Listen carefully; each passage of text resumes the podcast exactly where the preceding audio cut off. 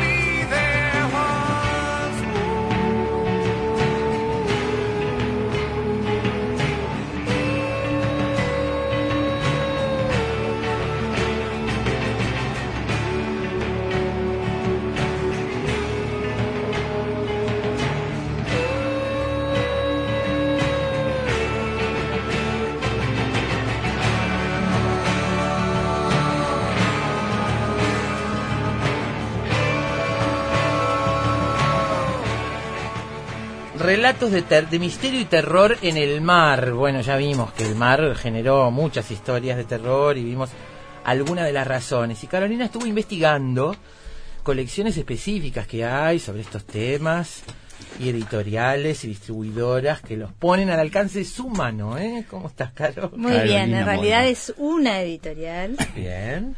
Varias distribuidoras. En realidad acá en Uruguay tenemos dos, dos distribuidoras que que, bueno, reparten, digamos, esta, esta pequeña editorial, em, que es una de las que justamente está editando a Hudson, que es nuestro título de hoy, ¿no?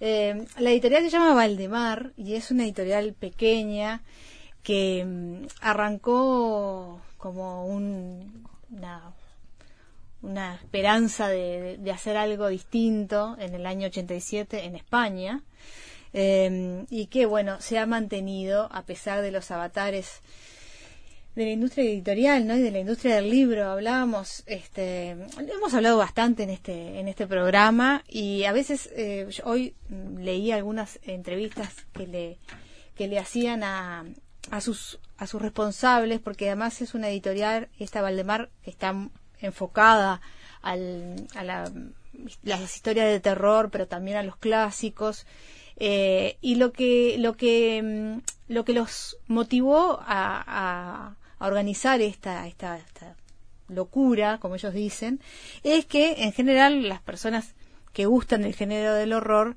no tenían ediciones cuidadas, ediciones de calidad, ¿no? Gabriel recién la mencionaba y mencionaba eso, la calidad, tapa dura, calidad en los textos que elegían, ¿no? No solo eso, además está muy, eh, muy cuidado el tema de la traducción, que no es un tema nada menor, nada menor, eh, hablando de cualquier libro, ¿no? Pero sobre todo cuando estás traduciendo este, textos de este tipo, bueno, ellos están encargados justamente de eh, cuidar mucho la, traducción y cuidar mucho el diseño y por diseño habló eh, no solo del, diseño de tapa y, de, letras y etcétera, sino también de la ilustración, que es algo que ellos este, ponen mucho énfasis a la hora de editar.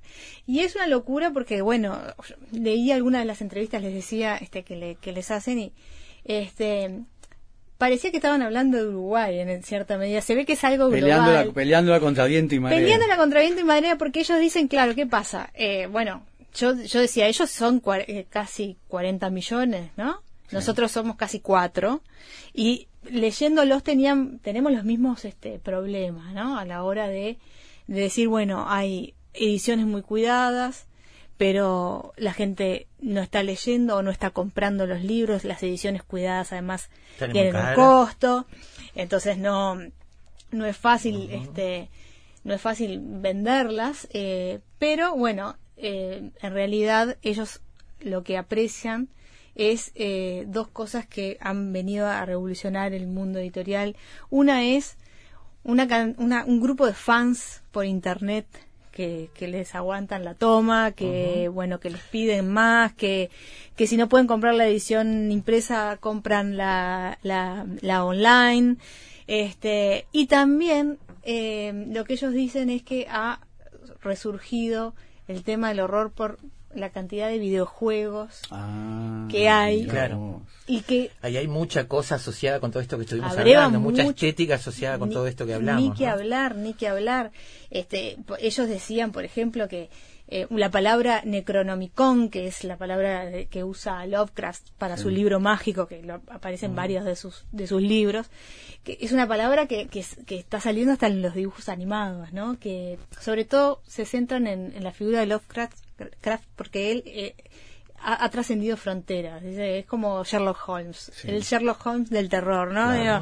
Este, entonces, este, ese, esa, esa penetración en la cultura pop de este, este tipo de autores, eh, bueno, es lo que para ellos eh, lo ven como algo positivo, este, porque, bueno, porque hace que se mantenga vivo el género, digamos, ¿no? Eso pasó en algún momento con la editorial Minotauro y la ciencia ficción. Cuando la ciencia ficción empezó a decaer, Minotauro, eh, digamos, aprovechó ese momento para publicar bien, elegir bien los autores y publicar bien los libros, tapa dura, buena edición, buen papel.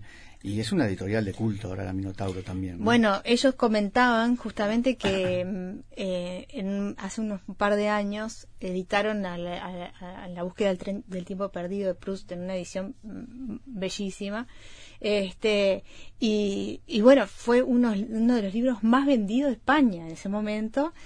Por, ellos, ellos se dieron cuenta, eh, cuando arrancaron en el 87, después de un par de años, se dieron cuenta que solo con el género del, horror no podían vivir, ¿no? Eh, incorporaron los clásicos, pero en esta, en esta edición tan cuidada y todo. Entonces, este, bueno, también, por ejemplo, el reconocimiento de figuras, por ejemplo, Fernando Sabater, este, durante una feria del libro de 2015 hizo una reseña de un libro que se llamó Felices Pesadillas, que es una antología que Valdemar eh, editó en 2015 eh, sobre los mejores relatos de terror que aparecieron en su editorial. Y fue haciendo una recopilación entre los que están los mejores, ¿no? Digamos.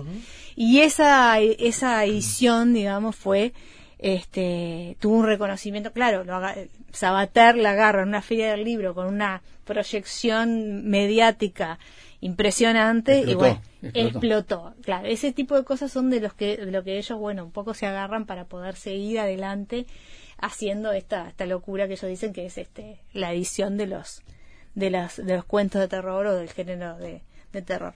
Y tienen además una página web si ustedes entran muy prolija, muy cuidada con una cantidad de catalogaciones, digamos, según este lo que a uno le guste. Eh, y hay una que es un tema que es aventuras en el mar, que es el que elegí yo para, para, este, para este día de hoy. Son casi 40 títulos que están ah. en esa en esa selección pero bueno elegí más o menos mm, salpicando un poco los autores este el primero es de Edgar Allan Poe, el relato de Arthur Gordon Pym, no sé si lo conocen. Un relato, bueno, que mm, una clásica historia de aventura. Eh, que, se va haciendo cada vez más inquietante y terrorífica y que esta historia, por ejemplo, inspiró a Lovecraft o a Verne también y es una novela en parte autobiográfica. Em, el relato comprende los, detalles de un motín atroz y una carnicería a bordo del bergantín Grampus en su viaje a los mares del sur, con una relación de cómo recuperarse, de cómo recuperaron la nave los supervivientes, su naufragio, los horribles sufrimientos a causa del hambre, su liberación por la goleta británica James Guy, el breve crucero de esta por el Océano Atlántico, su captura y la matanza de su tripulación en un archipiélago del paralelo 84 de la latitud sur es este relato Arthur de Arthur Gordon Pym de Edgar Allan Poe. Me hizo acordar de terror, no sé, en alguna forma. Bueno, hay que decir que quienes este, están a cargo de esa colección y los críticos, sobre todo los españoles que son grandes cultores de estas de esta de ese género eh, reconocen en Poe el origen de muchas de estas claro. el propio este de las propias historias de nuestro autor de hoy de William Hodgson también lo reconocen en Poe ¿no? después elegí un, un, autor clásico Robert Louis Stevenson eh, pero no la isla del tesoro sino Bajamar eh, un, un, cuento que una novela que ellos eh, que Valdemar editó en, en el año 99 pero que en realidad obviamente se publicó en 1894 y fue la última novela de Stevenson en vida, la última que publicó, eh, porque en el mes de diciembre de ese mismo año falleció en Samoa. Em, el relato comienza con el encuentro en una playa de Papetí, en la capital de Tahití, de tres náufragos del destino, tres personajes heterogéneos, eh, que están unidos eh, por una situación desesperada. Herricks, licenciado por la Universidad de Oxford, Davis, capitán de la Marina Mercante en paro, y Huish, un anodino empleado londinense. Todos ellos han sido desterrados de su patria por diferentes motivos y se encuentran lejos de ella, en el último peldaño de la degradación y el abandono. Durante el viaje irá saliendo a la luz el verdadero carácter e incluso identidad de los tres expatriados y la travesía tomará un imprevisto derrotero. Nada bueno. Nada bueno. Me estaba repasando, Carolina, perdóname, a propósito de Poe y del nombre de estas colecciones de Valdemar, que es un personaje de Poe. Eh, el, el, cuento, la, verdad sobre el caso del señor Valdemar. Sí que hay una cuestión de hipnosis, el Valdemar queda está este, enfermo de tuberculosis, aparentemente se muere, queda en un estado latente durante mucho tiempo y cuando empieza a vivir de nuevo se empieza a transformar en una sustancia viscosa. Esa es la historia de Valdemar. Yo, supongo que de ahí toman el nombre. No, no lo encontré, eh, eh, no lo encontré reseñado, pero lo, lo supuse cuando vi el, el este, alguno de las reseñas porque lo busqué por Valdemar y era uno de los personajes. Por...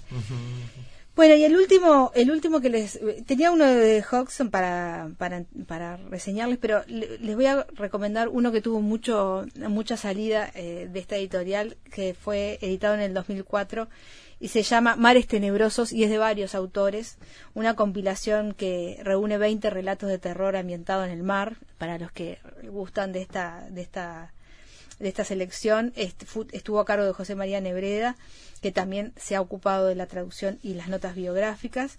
Y bueno, tiene una, una gran variedad de, de, títulos, son 20, pero además eh, está Lovecraft, está Howard y algunos eh, no tan conocidos. Este, como John Mansfield, James Aldi, Will Otterson y Frank Norris. Y bueno, para los que gusten de los eh, cuentos de terror en el mar, este, Mares Tenebrosos es Quiere decir que se supone que los encuentran, están en los catálogos de acá, se supone que los encuentran en Uruguay. A ver, yo no, hice un rastreo de todos los, títulos, pero eh, los que quieran encontrar títulos de esta editorial Valdemar pueden ir. Las dos, distribuidor, ah, las dos distribuidoras que lo traen son eh, Gucci, que desde el año pasado está trayendo esta, esta título de esta, de esta editorial, y Escaramuza también tiene títulos Y a partir de allí, digo, Guzzi, ustedes saben, es una distribuidora que reparte por todas las librerías. cualquier librería digan o sea que seguramente, si no está en la librería, eh, puedan este, llamar a Guzzi y consultar ahí, porque en, en hay casi una cincuentena de títulos. Fantástico, muy bien. Para los que quieran salir a buscar este tipo de ficción, si les interesa y no saben cómo encontrarla, ahí tienen todos los Quiero terminar diciendo que son eh, muy fanáticos eh, en esta en esta editorial de los cantos de Maldoror. Y sí este y cuando se cumplieron los números 100 de la de la edición de, de la de Gótica que es una edición de varios libros que ellos este, editan eh, el número 100 salió con los cantos de Maldoror en una edición que parece que es una maravilla. Voy a pedir a Nelson Díaz que me la muestre, seguramente la tiene. Capaz que ¿eh? la tiene, sí. capaz, no, o capaz que Guzzi también la, la, la, tiene en, su, en, su, en su catálogo. Así que, bueno, simplemente para decir que em, son muy fanáticos de nuestro uruguayo. Buenísimo. Gracias, Carolina. Por ¿eh? favor. Gracias. Amigos, una voz en la noche y de las fungosidades que dan terror, pasamos a los hongos que nos dan mucho placer en la mesa con Alejandro Sequeira.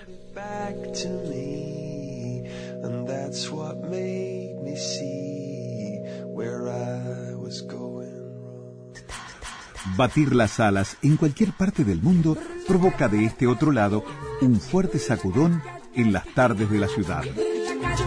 Efecto mariposa.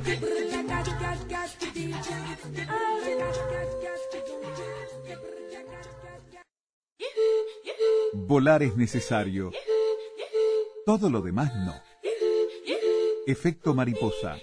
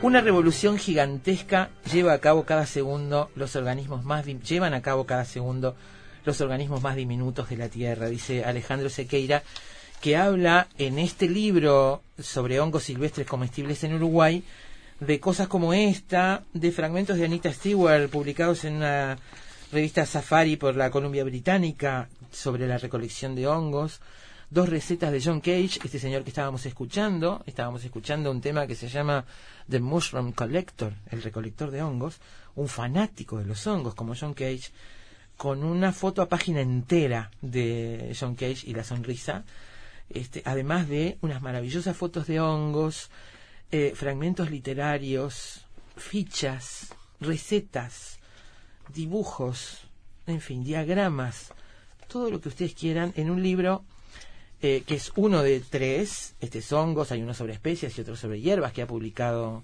eh, Ediciones de la Plaza.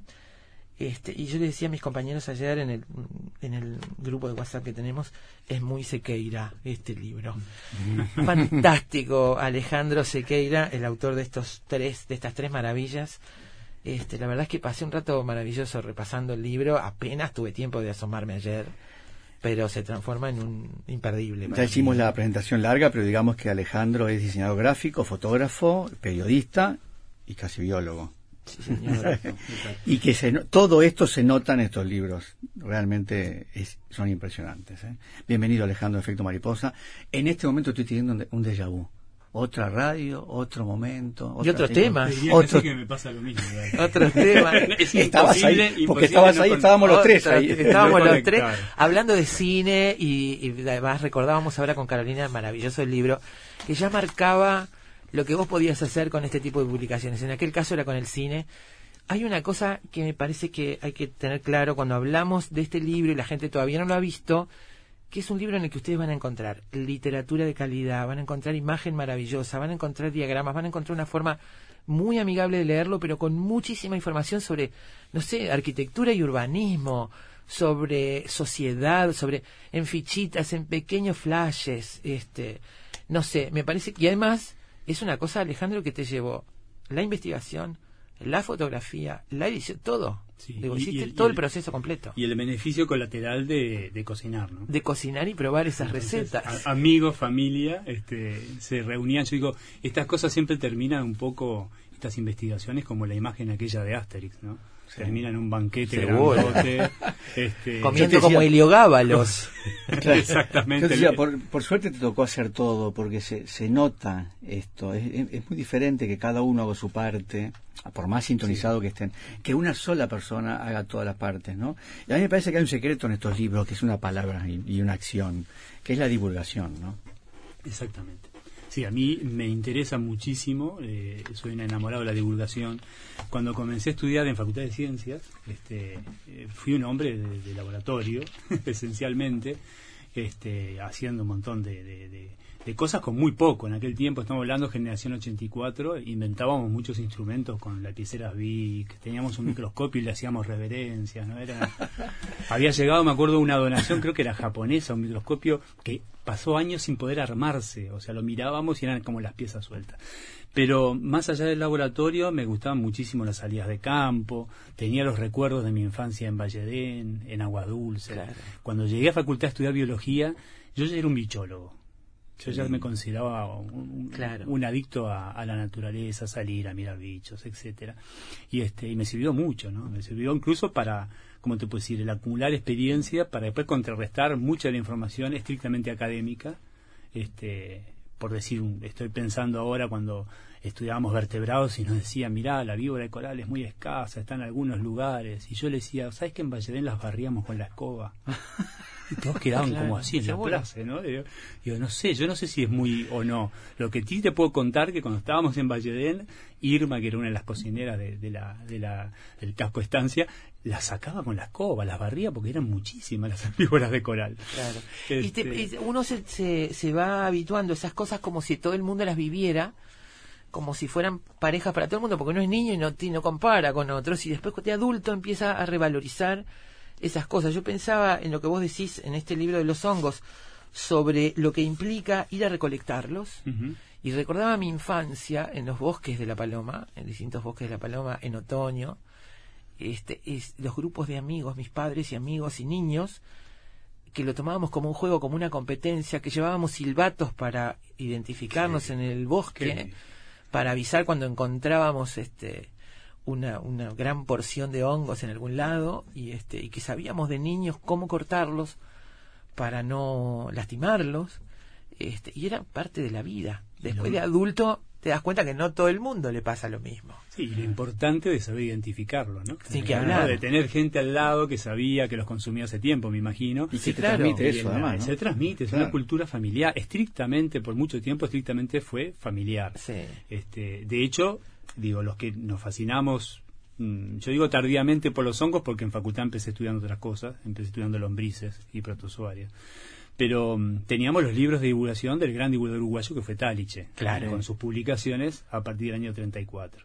Este, y, mm, pero es claro, es muy importante el, el saber caminar con gente que los conoce, que sabe, y tenemos una diversidad de hongos. Esto lo puedo decir ahora después de no sé, 13 años de estudiarlos y, Y de clasificarlos, ir al campo. Eso- Clasificarlos incluso, ah, ¿no? Eh, Claro. Con todo, hoy he hablado de beneficio colateral de comer, pero el beneficio colateral de salir al aire libre, de ir con A familia, de convertir cada paseo familiar en una aventura.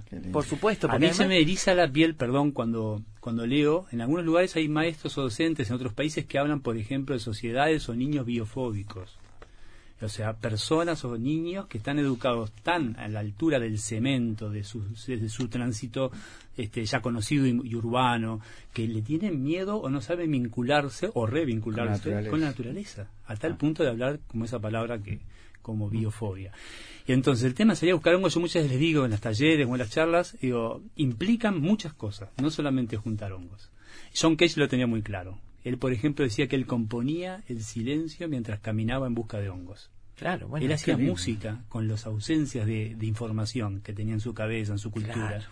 Y las componía. Y después se mandaba una receta de catsup a la que le Ah, agregaba hongos para espesarla, me encantó. Eso, Pero es me genial. encantó esa historia. hay una ahora por el, por el tema de la, la- la moda de la cocina, que está en todos lados, que estamos bombardeados por todos lados, en la televisión, y todo. Hay Mm. como, un, como ganas de buscar nuestras raíces y por eso este libro, por ejemplo, por eso la preocupación por los hongos.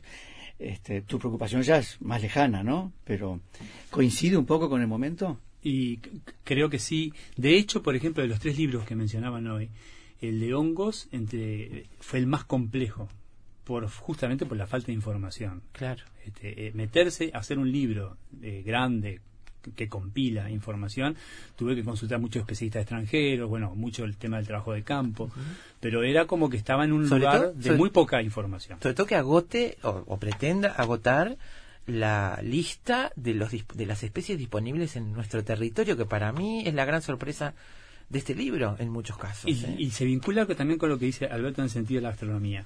Muchos cocineros, hay algunos que los tengo muy presentes, como por ejemplo, voy a nombrar a Adrián Orio, que es un gran recolector, que está su paleta gastronómica la basa en función de lo que recolecta y sirve en el- su restaurante Macachín, este Maldonado. Y creo que tienen la ventaja de marcar un perfil identitario. La cocina en general, lo que está, creo que están, esta búsqueda que están haciendo los cocineros uruguayos es de buscar sabores locales que diferencien lo que es una cocina que no tiene que ver con otros lados, sino buscar lo de aquí. Lo ves, por ejemplo, yo le comentaba a Adrián, y charlando con él, en los documentales estos de Netflix, de cocina, Chef Table y demás, que los grandes cocineros, cuando, en- cuando se encuentran, después de haber pasado por cocinas de París, por, por mucha academia gastronómica y demás, cuando se encuentran y son ellos mismos y se vuelven famosos, es cuando recuerdan lo que comían en su infancia o vuelven abuela. a sus Lo raíces. de la abuela. o lo de la abuela o de su lugar. O cuando van a visitar los productores locales y conocen cómo cocinan en una familia local. Es así, Claro. claramente. Este, y, y los hongos tienen, los hongos, como vos decís, empezás a hablar con, los- con uruguayos, con todo este perfil de la inmigración italiana, española, que venían ya con un conocimiento de recolección. Tenemos, por ejemplo, las dos especies más consumidas por los uruguayos por recolección, o sea, silvestres, son especies asilvestradas, que vinieron con pinos, con eucaliptos.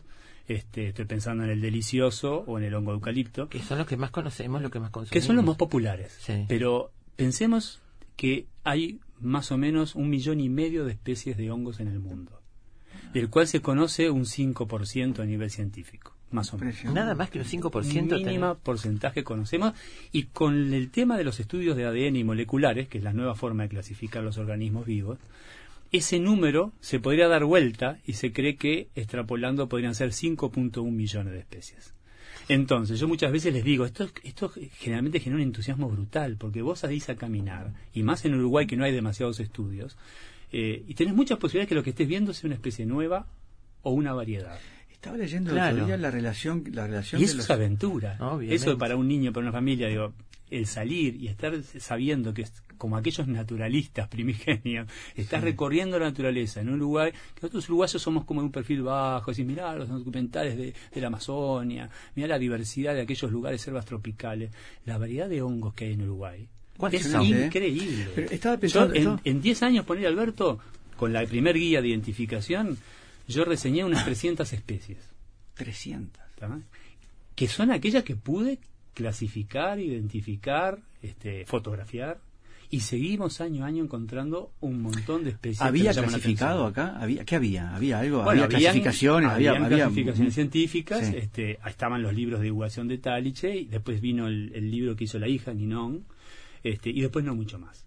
Pero, pero hay mucho por, por, por descubrir. Por ejemplo, el año pasado, o estos últimos tres años, apareció una cosa maravillosa. Siempre se dijo que acá habían dos tipos de boletos. Los boletos son hongos que en la parte inferior del sombrero, en lugar de laminillas, tienen poros. Algunos le llaman como, porque tienen forma de esponja, le llaman hongos esponja.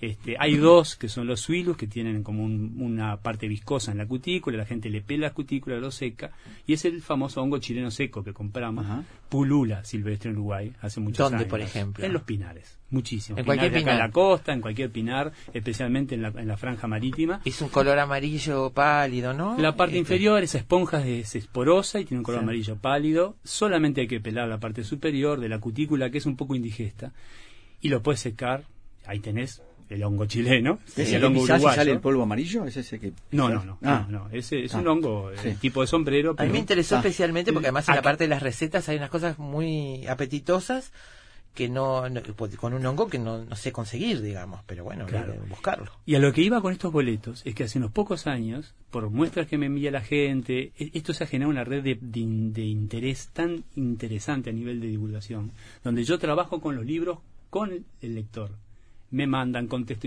eh, fotos, eh, intento ir a los lugares cuando me dicen, mira, vi esto y no sé bien qué es, si puedo y está a mi alcance, voy, hago, yo le llamo emergencia fúngica, qué ahí bueno. salgo, ¿no? este, bueno, hace pocos años encontramos porcini criollos. Cuando se pensaba que acá no existían los porcini. Claro. Siempre se dijo en la literatura que el boletus edulis, el es famoso boleto sí. calabaza, que los europeos codician tanto. O sea, sacando el universo de las trufas, que son los más codiciados a nivel gastronómico a nivel mundial, acá no hay trufas verdaderas, el porcini sería el hongo de mayor valor gastronómico. Es, muy, es un hongo, le dicen porcini porque viene de, de puerco en italiano, ¿no? Porque tiene unos pies gorditos, parece como rechonchito. Es grande. Pero puede llegar, acá encontramos ejemplares de unos 35 centímetros de diámetro. Ah. Y las primeras muestras, yo no podía creer, hasta no llevarlas hasta el laboratorio, mirar las esporas, hacer la microscopía y poder saber que estábamos dentro del grupo de Dulis, este año, por ejemplo, a partir de esas investigaciones del año pasado, ya hay tres, cuatro lugares donde tenemos identificados que crecen y llegan fotos de gente muy feliz sosteniendo una, unos canastos con unos que parecen sacados como de Europa. Y estamos hablando de un porcini criollo. Fantástico este, eso. Son novedades que a uno le, le, te llenan de, de pasión. ¿no? Estaba, te decía que estaba la otra vez leyendo, hace poco, ¿no? Un, un, un informe de la BBC sobre la importancia que tienen los hongos en, en, la Tierra, en, en, por ejemplo, en cuanto a la conexión de, de, los árboles, entre los árboles, ¿no? La Eso internet salió, de la Tierra. Exacto. Sí. Ese fue un término que acuñó Paul Stamets, un, un, el gurú norteamericano moderno de los hongos, y que la BBC hizo una, una animación que está muy buena, oh, la sí. pueden buscar por internet. Pero él dio una charla TED sobre esto, ¿no? Exacto. Donde habló de la Internet de la Tierra. Sí, él dio una charla que es una de las más conocidas de él, que son seis formas que tienen los hongos de salvar el planeta, y ahí, bueno, detalla las bondades de los hongos. Después tiene otras, uh también de los hongos psicodélicos. Uh -huh. es, un, es un gurú, un verdadero gurú. Este, incluso él ha hecho mucho trabajo de los hongos medicinales anticancerígenos y hay una TED donde él presenta a su madre que sufrió un cáncer y pudo curarla con claro. sustancias extraídas de los hongos que él cultiva. Claro. Paul Stamets. Y bueno, y él fue el primero en hablar del Internet de la Tierra. Así -huh. como uno se remonta atrás y, y Darwin hablaba de las lombrices como los intestinos de la tierra porque uh -huh. revolvían, reciclaban la tierra orgánica, hoy tenemos otra metáfora gráfica, visual, que es la Internet de el micelio. Vamos a, a, a ver algunos términos. Cuando nosotros decimos hongo, en realidad nos referimos al organismo completo. En la mayor parte del tiempo el organismo completo, el cuerpo, los hongos, se llama micelio y está formado por filamentos microscópicos que crecen en el sustrato. ¿Qué es el organismo completo? Todos los hongos. Todos, el cuerpo. Todos. Si vos fueras una analogía, yo hongos. soy hongo, entonces sí. soy un micelio. Perfecto. ¿Qué soy micelio? Ah, una red de filamentos microscópicos que me alimento de la madera, del pasto, de los detritos orgánicos, incluso otros de animales. Es el, así es mi estado la mayor parte del tiempo. No lo vemos. No lo vemos. Es claro. microscópico. Pero estamos caminando en la naturaleza y estamos pasando por encima de una alfombra de cientos de especies de hongos que están trabajando silenciosamente. En el momento Con que razón se va a reproducir, los escritores de terror los usaron. ¿eh? claro. En el momento que se van a reproducir, los filamentos se unen y forman una fructificación que es lo que nosotros le decimos visiblemente hongos. Pero la analogía a pesar que la micología ya se separó de la botánica, le podemos pedir prestado la analogía, es como el hongo o seta, como dicen los españoles. Nosotros no tenemos una palabra para diferenciar la fructificación, sería micelio y fructificación. Este, sería como la manzana el manzano. Claro. O sea, lo que nosotros comemos en realidad es, el fruto del micelio. Claro. Pero la mayor parte del tiempo, cuando uno dice, bueno, el otoño, bueno, justo ahora un amigo micólogo brasileño, él dice, insiste que el otoño es la primavera de los hongos. A mí me encanta esa imagen. Sí, claro. ¿Y qué quiere decir esto? Que en realidad es cuando fructifican la mayor diversidad de hongos, pero hay hongos todo el año. Incluso hay fructificaciones de hongos eh, que utilizan estrategias de adaptarse a distintos climas, por ejemplo, hongos de verano. El verano es típico de los champiñones de campo, de los champiñones silvestres. Champiñones de sol. De sol, el champiñón del sol, este que se, hay muchos. Están las esponjas de campo, pero esas eh, que no son con forma de sombrero, que son como una gran pelota de fútbol de color blanco, o con forma de cocinero antiguo. son comestibles? Que muchas veces la gente cuando va hacia el este las ve al costado de la ruta, este, son muy llamativos, pues estamos hablando de hongos de setas de tamaño de, varios centímetros de diámetro, grandes, ¿no? Son comestibles siempre y cuando sean blancos en su interior. Yo digo que son las, las vaquillonas fúngicas de, la pradera uruguaya, porque sacás unos filetes gruesos Mira, una vez cayó eh, Aurelien Bondú por casa, chef de la Bourgogne, de Punta Este. Él se apasionó mucho con el libro de hongos y con los hongos también. Y cayó a hacer experimentos en casa con una. trajo como seis, siete esponjas de campo gigantescas. Y entonces preparamos, hicimos, bueno, salteado, que con ajo, que a la plancha, que los hervimos, hicimos muchas pruebas. Cada forma de preparación llevaba a una textura y un sabor totalmente distinto. Lo más parecido en, en la textura de esa esponja de campo era, por ejemplo, al tofu en una de las pruebas. En otra prueba parecía una cuestión más tipo ricota o más este o algo más consistente. Bueno, los cocineros tienen esa magia, ¿no? Que según la preparación Sí, pero eso es una característica del hongo también, ¿no? Y característica del hongo. Claro, La versatilidad del hongo también. Porque no, hay cosas de repente tan versátiles, ¿no? Digamos, que Y es un producto, fíjate, cuando se habla de productos de estación, ¿qué mejor producto que un hongo? Claro a nivel orgánico, a nivel de su procedencia. Lo único que uno debe tener en cuenta y evitar es si uno va a hacer colectas, por ejemplo, en campos con agrotóxicos o en lugares urbanos donde hay mucho monóxido de carbono. Pero después este, son, son, es un alimento muy nutricio. Yo estoy viendo ahora, por ejemplo, una fotografía maravillosa, las fotografías todas, ¿eh? bellísimas, de el hongo pollo. Y seguramente mucha gente lo ha visto, yo lo he visto. No se me hubiera ocurrido nunca llevármelo y cocinarlo es como una cresta, una superposición de crestas amarillas que está en el tronco del árbol, no está en la tierra, está arriba, en el tronco del árbol. Leo acá que sobre todo en eucaliptus, añosos. Es hermoso, además. Es, Hermoso, es hermoso y sabroso. No saben lo que es. Se llama justamente hongo pollo porque su sabor es el del pollo sabe a pollo. No diga. Este, de Chicken Mushroom.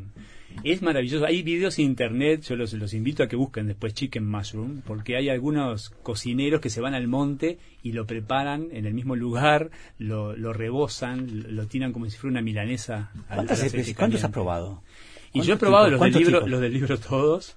Este, Pasa que, claro, la búsqueda siempre va, como te digo, ¿no? Terminás en el banquete muchas veces. El hongo violeta, por ejemplo, que la tiene ahí justo en el libro abierto. Son comestibles y se cuecen, dice acá. Esos son espectaculares. En Francia le llaman pied bleu, los blewits en inglés. Y son considerados una, una sutileza, una delicadeza de la gastronomía silvestre. Y acá muy poca gente lo conoce. Yo lo he llevado a algunos chefs, hacemos muchas pruebas, y eso está muy bueno.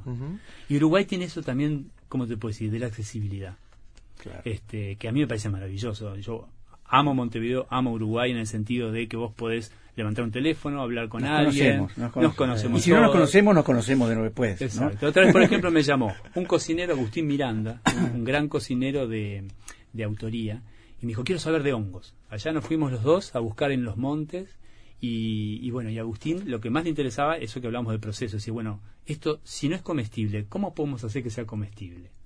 Y me pareció interesante eso, porque yo no lo pensaba desde el lado de la cabeza del cocinero. Él decía, ¿Se puede? ¿Se puede? Y después pensé, por ejemplo, nosotros los uruguayos hemos domesticado el hongo de eucalipto. El hongo de eucalipto que tanto comemos como condimento de chivito, por ejemplo, en todo el mundo está clasificado como no comestible e incluso en algunos lugares como alucinógeno. Siempre y cuando se coma crudo. O sea, los japoneses le llaman guaraitake, que quiere decir hongo de la carcajada Parece que les pega para el lado y Se lo comen crudo. Cuando vino gente el año pasado, Juliana Fursi de Chile y demás, no podían creer que nosotros uruguayos comíamos el gimnopilus, el hongo eucalipto. Pero ¿qué pasa? Yo digo, lo domesticamos porque le damos unas viabas de agua hirviendo, tiramos el agua, le vamos sacando el amargor, y después lo preparamos con el vinagre de escabeche. En algún punto de ese proceso, si tuviera toxinas, la hidrosolubles o termolábiles, las pierde. Está bien, pero hay que, hay que garantizar eso con estudios de laboratorio, digamos, ¿no? ¿O no cómo? Sí, sí, claro, y, de, y de recolectores arriesgados. Hay una frase que les gusta decir a algunos micólogos, que es, todos los hongos son comestibles, pero algunos se comen una sola Solo una vez, seguro. ¿Así de venenosos son algunos? Sí. ¿Así de venenosos son algunos? Sí, en Uruguay además hay. Este... Decías que hay eh, en Uruguay el hongo más venenoso del mundo. Sí, es, más, lo estuvimos filmando la semana pasada en el programa con, con Hugo Soca. Este, yo fui a mostrarle, fuimos con, con un guardaparque del Parque Lecoq, con Ramiro Cruzado, y le mostramos a la manita faloide, la oronja verde que crece mucho en pinos. Acá hay mucho, incluso en la ciudad podemos encontrar. Amanita ya es mala palabra tratándose de hongo, ¿no? En Uruguay generalmente sí, en Uruguay, este, porque las amanitas que tenemos acá la mayoría son tóxicas, las mayoría. Para empezar, el típico rojito con pintas blancas, ese de los dibujitos animados tan tierno, es una manita. Eso es una manita, manita No lo coman. No, este, ese está clasificado como comestible alucinógeno. Ah, mira, no sabía, pensé que estaba como venenoso, este, como tóxico. en general, genera una intoxicación, hay que hacer muchas alertas, ¿no? El mensaje de los que estudiamos los hongos siempre es conservador. No comas aquello que no conozcas. Pero la maíta muscaria, por ejemplo, este, tiene ácido iboténico, tiene algunas sustancias que no son solamente alucinógenas y puede generar intoxicaciones más embromadas de que el viaje que uno piensa que va a obtener en las, por el lado de la alucinación. Pero tenemos muchas amanitas, amanita citrina, que es una amarillenta muy pálida, con parches blancos arriba. El año pasado se intoxicó alguna gente en Pinar con esa amanita. Las amanitas en general, no hay regla para poder diferenciar un hongo tóxico de uno no tóxico. Ese es un problema. No hay una regla general. Todo aquello del ajo, si se vuelve negro al hervir, el, cuchillo o el cubierto de plata, no son fiables. La única forma es conocer las especies tóxicas, que no son muchas. Porque también está la mala prensa hacia los hongos. Si nosotros pensamos que yo te decía que en la guía hay 300 especies ¿no? revisadas, de esas unas 5 pueden generar problemas. O sea que sería más fácil aprenderse justamente las que no. La mejor regla es veamos una manita las que no se pueden. Veamos esta que no se puede. Veamos las amanitas, este, algunas otras, el paxilo que es muy parecido a los deliciosos de los pinos, pero que nunca es naranja. O sea que si conocemos esas cinco especies problemáticas, estaríamos en una franja de seguridad. Y lo mejor que pueden hacer es comprar el libro y ya saben cuáles pueden consumir, dónde los encuentran, cómo se preparan, qué características tienen, qué sabor, qué propiedades, para qué sirven para la salud. Yo me voy a, tengo esta receta acá, hongos rellenos de mozzarella, aceitunas negras, albahaca, tomate seco. Este, la cabecita esa del hongo así, este que hongo llega siempre hay opciones. ¿no? Portobelos o champiñones. Exacto. Se puede hacer con champiñón silvestre o se puede, si vos estás muy fisurado de hongos y no fuiste a recolectar, bueno, compras un portobelo y funciona la receta. Perfecto, me encantó. Mirá, el amigo Cato desde Suecia dice, me interesa mucho lo de los hongos de Uruguay, en realidad en todos lados me encantan los hongos, estoy por usar en la comida que estoy en camino de elaborar. En Suecia está, escuchando el programa. Y manda una foto, Alejandro. Dice, muy interesante el tema de los hongos. Aquí hay círculos de estudios para aprender sobre ellos incluye la recolección y preparación. Hay un hongo muy preciado, muy caro si lo compras, Cantarelius ivarius, conocido comúnmente como rebozuelo, anacate o chantarela. Es un hongo basidiomiceto de la familia no sé qué, quien se encuentra en el lugar no lo comparte con nadie, es una exquisitez. Es muy amarillo y es como una flor, como esa flor campana. Es una maravilla, tiene mucha suerte porque nosotros no tenemos canterelos aquí. Bueno, que los disfrutes mucho, Cato, gracias por el por, el, por la foto y por dejarnos con las ganas. Alejandro, ¿qué va a pasar el sábado? ¿Dónde? ¿Dónde? ¿Cuándo? ¿Quiénes pueden ir? ¿Qué, qué, hay? Perfecto. Mira, hay una convocatoria que es, muy importante a nivel de, la pasión por los hongos, que es el funguizaje. Es la versión, la, segunda vez que se hace. Es el segundo encuentro micológico regional que se va a hacer en el Parque Lecoq a partir de las nueve y media de la mañana, el próximo sábado. Y que después continúa el domingo en el Pagro, en el Parque de Actividades Agropecuarias este, vienen. Juliana Fulci de Chile, que es la presidenta, expresidenta, fundadora de la Fundación Fungi de Chile, viene el doctor Cuar de la Universidad de Córdoba. Y viene Jefferson Müller Team del sur de Brasil, de Porto Alegre, que todos ellos han publicado guías de identificación y las traen, o sea que va a ser una oportunidad para contactarse con material sobre las especies del cono sur. Y para hacer, lo más importante de todo, además de las charlas, un mico sendero. Vamos a salir a caminar todos por el ECOC, la gente que se arrime, es entrada gratuita, este, para ir con especialistas de la región a ver los, hongos in situ, hablar de ellos, eh, saber cuál, cuál es. Estuve hace poco, está muy lindo el parque, y, el día que estuvimos, estuvimos viendo algunos hongos en algunos árboles caídos, algunos hongos, no sé cuáles eran, la verdad no los conocía. Este, estuvimos viéndolos ahí muy blancos y grandotes.